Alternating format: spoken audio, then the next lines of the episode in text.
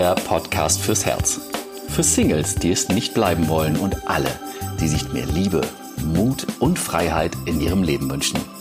Von und mit Deutschlands Date Doktor Nummer 1, Nina Deißler. Hallo und hier gibt's wieder eine neue Ausgabe.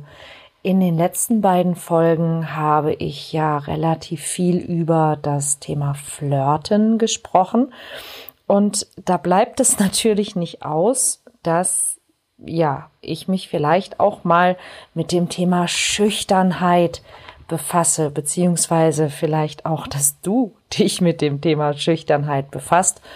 Ähm, denn das ist ja genau das, was die meisten Menschen vom Flirten abhält, beziehungsweise einfach auch davon abhält, auf andere Menschen zuzugehen und andere Menschen kennenzulernen.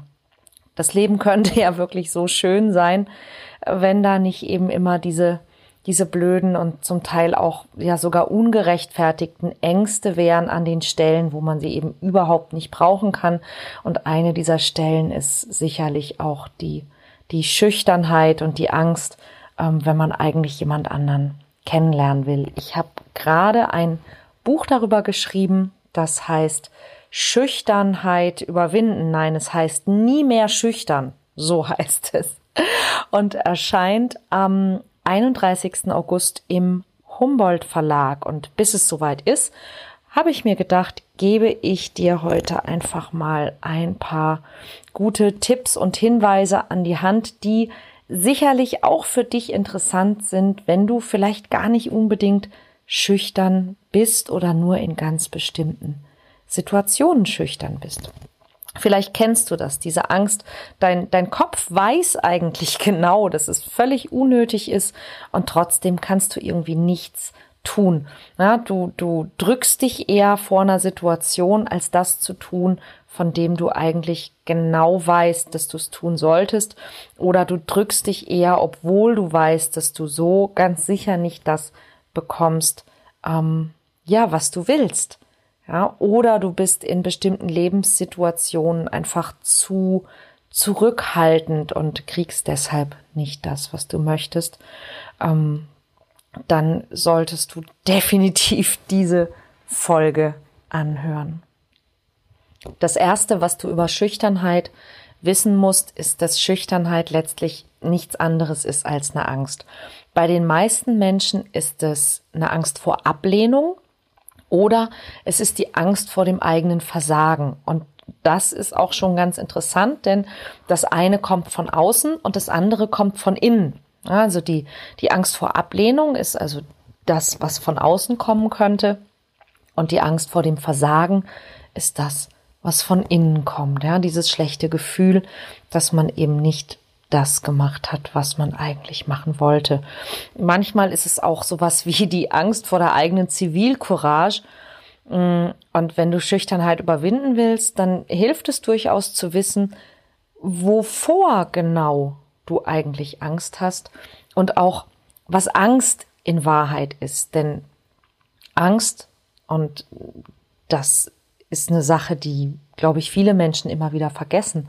Angst ist ja nicht grundsätzlich schlecht. Also es wird immer so ein bisschen so getan, als ob ähm, Angst ein total kontraproduktives, ähm, negatives Gefühl wäre. Und na klar, es ist Angst zu haben macht nicht wirklich Spaß, ganz klar. Ja, es ist kein positives Gefühl, aber Angst ist nichtsdestotrotz sehr, sehr wichtig. Es ist sinnvoll, es ist hilfreich, es ist sogar essentiell, denn Angst ist ein Gefühl, das unser Organismus uns als Warnsignal sendet, wenn wir in Gefahr sind.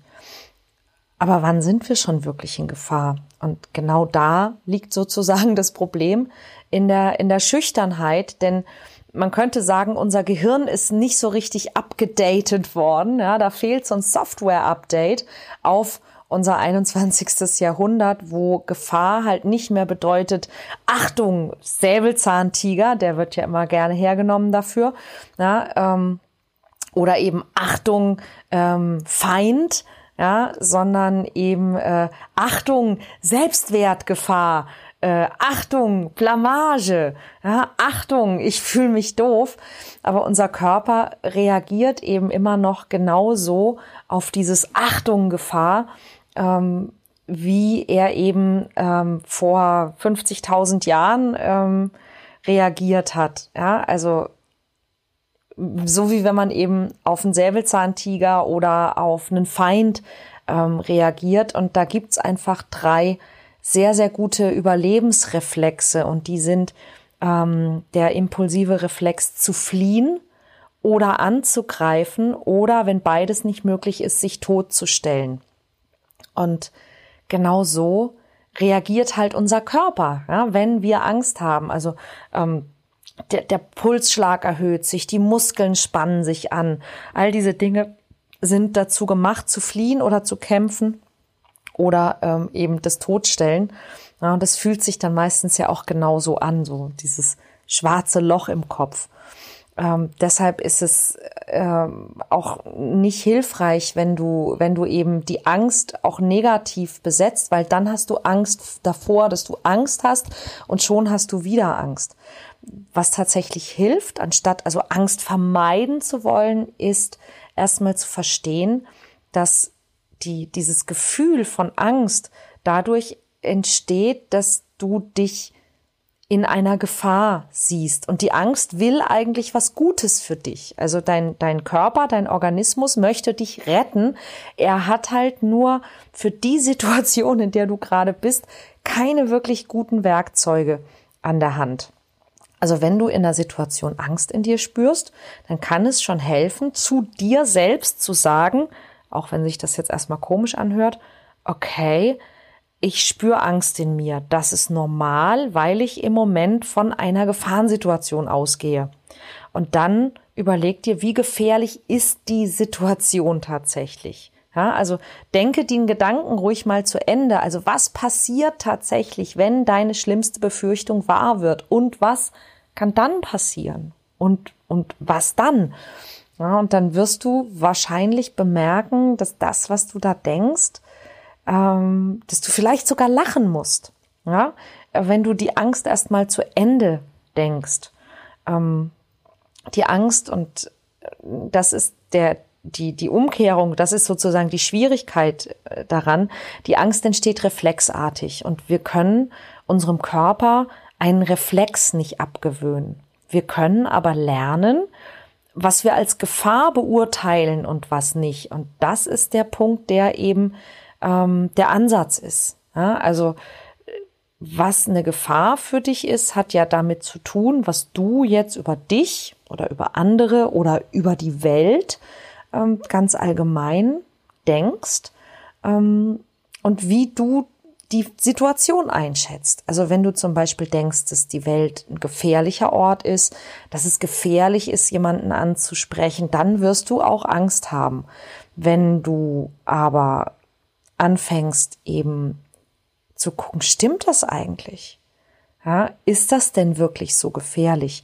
Dann kannst du deine Bewertung verändern und dann kannst du eben auch naja, nicht den Reflex verändern, sondern dann wirst du den Reflex nicht mehr haben.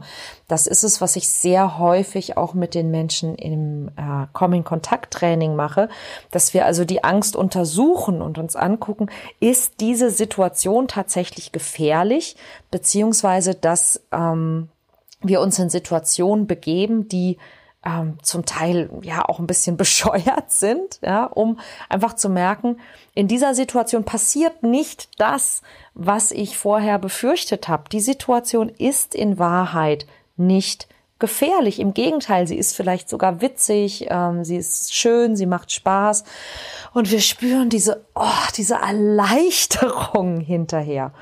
Ja, ähm, deine, deine Bewertung ist es, was das steuert, was für dich gefährlich erscheint. Also wenn du zum Beispiel denkst, dass es gefährlich ist, auf jemanden zuzugehen und du hast vielleicht nur eine Idee, wie du es machen könntest und du weißt, das funktioniert garantiert nicht, dann denkt dein Körper halt automatisch, oh Gott, was er oder sie jetzt vorhat, sorgt dafür, dass wir sterben werden und dann erscheint die Angst. Mm, alles, was du für gefährlich hältst, ist tatsächlich auch gefährlich. Und darüber hatte ich neulich auch eine ganz spannende, ein ganz spannendes Gespräch mit einem ähm, ehemaligen Teilnehmer von mir, ähm, weil er eben immer sofort denkt, dass er aufdringlich sein könnte, dass er stören würde, ähm, dass die Frau mit ihm bestimmt sowieso nichts zu tun haben will. Und er gibt sich dann total Mühe, freundlich und nett und aufmerksam zu sein. Und, und er bekommt halt immer wieder Körbe, beziehungsweise er sagt, also es ist fast, als ob die Frauen weglaufen vor ihm, obwohl er an sich ein super netter und auch ein gut aussehender Typ ist.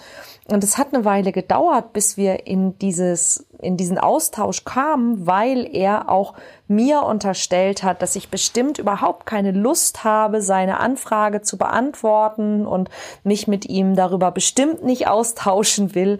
Und das war, äh, ja, schon ganz spannend, wie also so die, ähm, die eigenen Glaubenssätze auch in diese ganze Unterhaltung eingeflossen sind. Jetzt ist die große Frage, wie kannst du das ändern? Wie kannst du das auflösen? Und ich habe festgestellt, dass ein, ein großer, ein, ein großer Schlüssel für das Auflösen von Schüchternheit ist das Thema Verantwortung. Das größte Hindernis bei der Auflösung der Angst ist nämlich die Angst vor der Verantwortung und vor den befürchteten schlechten Gefühlen. Also du willst ja in Wahrheit am allermeisten eigentlich nicht deine Ängste besiegen, beziehungsweise deine Schüchternheit überwinden. Du willst allen voran nicht scheitern. Die meisten Menschen haben wahnsinnige Angst, dass sie dieses schlechte Gefühl haben, weil sie gescheitert sind, dass sie dieses schlechte Gefühl haben, weil sie abgelehnt worden sind. Du willst angenommen werden, du willst gemocht werden, du willst nicht scheitern, du willst nach Möglichkeit immer erfolgreich sein, du willst 100 Prozent kontrollieren, was geschieht, du willst dich immer sicher fühlen und am liebsten auch immer Recht haben. Gib's ruhig zu. Gib's ruhig zu, denk drüber nach. Es wäre doch total schön, wenn du so eine Art Garantie hättest, dass die Menschen, die du attraktiv findest, dass die dich auch mögen und dich auch attraktiv finden. Das wäre doch unglaublich beruhigend, wenn die Menschen, die du nicht magst, wenn die sich einfach so in Luft auflösen würden, wenn du feststellst, dass es so ist. Und es wäre doch toll, wenn du immer die richtigen Worte fändest, immer wenn du gefragt wirst, was du weißt und dich immer an alles erinnern könntest, was du weißt, wenn du wüsstest, dass bei deiner nächsten Prüfung nichts schiefgehen kann und du am besten ohnehin überhaupt nie in irgendwas geprüft wirst. Ja? Also, das jeder Mensch, den du ansprichst, auch wirklich von dir angesprochen werden möchte und honoriert, dass du ihn ansprichst. Und wenn du ihn näher kennenlernst und du stellst fest, na, so richtig ist das, ich glaube, das ist doch nicht die oder der Richtige, dann merkt die Person das, ohne dass du was sagen musst und sagt, hey, ich habe das Gefühl, ich sollte jetzt besser gehen. Das wäre super, oder? Ja, aber schau, was wäre das für ein langweiliges Leben? Wie würdest du je irgendwas Neues lernen? Wie würdest du denn Erfolg spüren können, wenn er sowieso immer garantiert wäre? Und wie, wie könntest du je glücklich sein, wenn du nie unglücklich wärst? Wie würdest du feststellen, dass du glücklich bist, wenn es kein Unglücklich gibt? Wie würdest du je triumphieren, wenn du, wenn du noch nie verloren hast? Ja, und, und das ist ein ganz wichtiger Punkt, wenn es um den Umgang mit Ängsten und Schüchternheit geht, dass die meisten Menschen, und wahrscheinlich gehörst du auch dazu, ähm, wünschen sich ein Leben ohne Scheitern, ohne Leiden, ähm, ohne zu verlieren. Und das gibt es eben nicht. Ja, und das ist nicht der andere, vor dem du Angst hast. Das ist auch nicht die Abfuhr. Das, wovor du Angst hast, ist, dass du dich schlecht fühlen wirst, wenn nicht das passiert, was du haben willst. Aber jetzt mal ohne Scheiß. Ich meine, hallo, wie alt bist du? Ja? Bist du nicht langsam raus aus der Phase, wo du denkst, die Welt schuldet dir was? Ja, bist du nicht raus aus der Phase, wo du, wo du dich auf den Boden schmeißt und heulst, wenn du an der, an der Kasse nicht den Lolli bekommst, den du haben willst? Denn in den allermeisten Fällen in deinem Leben ist es nicht notwendig, Ängste zu besiegen, weil es nicht notwendig ist, überhaupt Ängste zu haben. Weil Entscheidungen, die du nicht triffst, dein Leben genauso beeinflussen wie die, die du triffst und manchmal noch mehr. Nur, dass du selbst dann dummerweise nicht an den Entscheidungen beteiligt warst.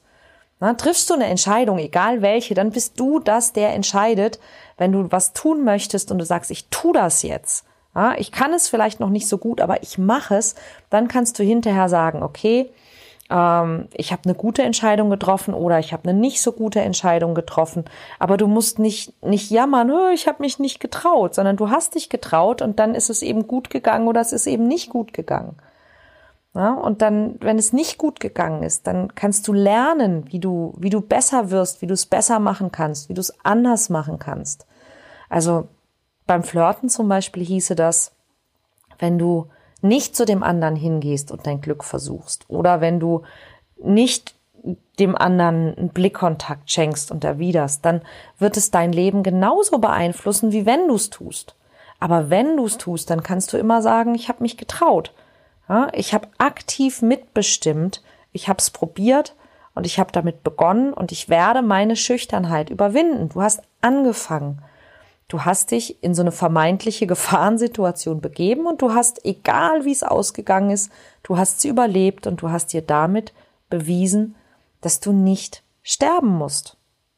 Ja, und das ist der Anfang davon, Schüchternheit zu überwinden, indem du eben merkst, das schlechte Gefühl, das ich befürchte, das macht mir nicht der andere.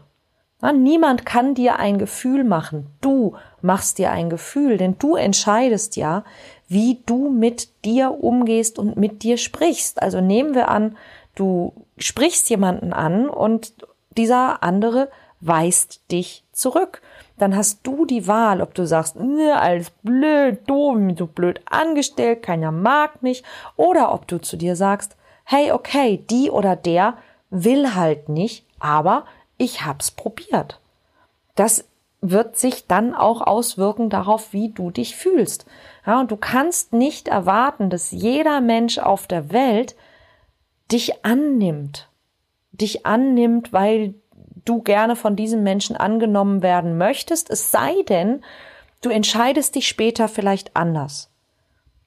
Ja, jeder Mensch hat nun mal diesen freien Willen und der Auftritt, den du machst, ja, also so wie du auf den anderen wirkst, das wird darüber entscheiden, ob der andere dich interessant findet oder nicht. Denn du möchtest ja auch nicht mit jemandem sprechen müssen, den du vielleicht nicht interessant findest.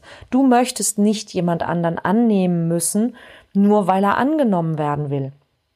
Aber es gibt eine Sache, die du tun kannst.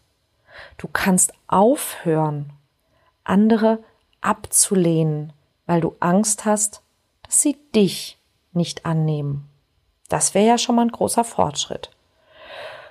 Das sind so ein paar Gedanken zum Thema Schüchternheit beziehungsweise Schüchternheit überwinden. Und da gibt's noch viele, viele, viele andere. Schau doch auch mal in meinen Blog unter www.kontaktvoll.de slash blog.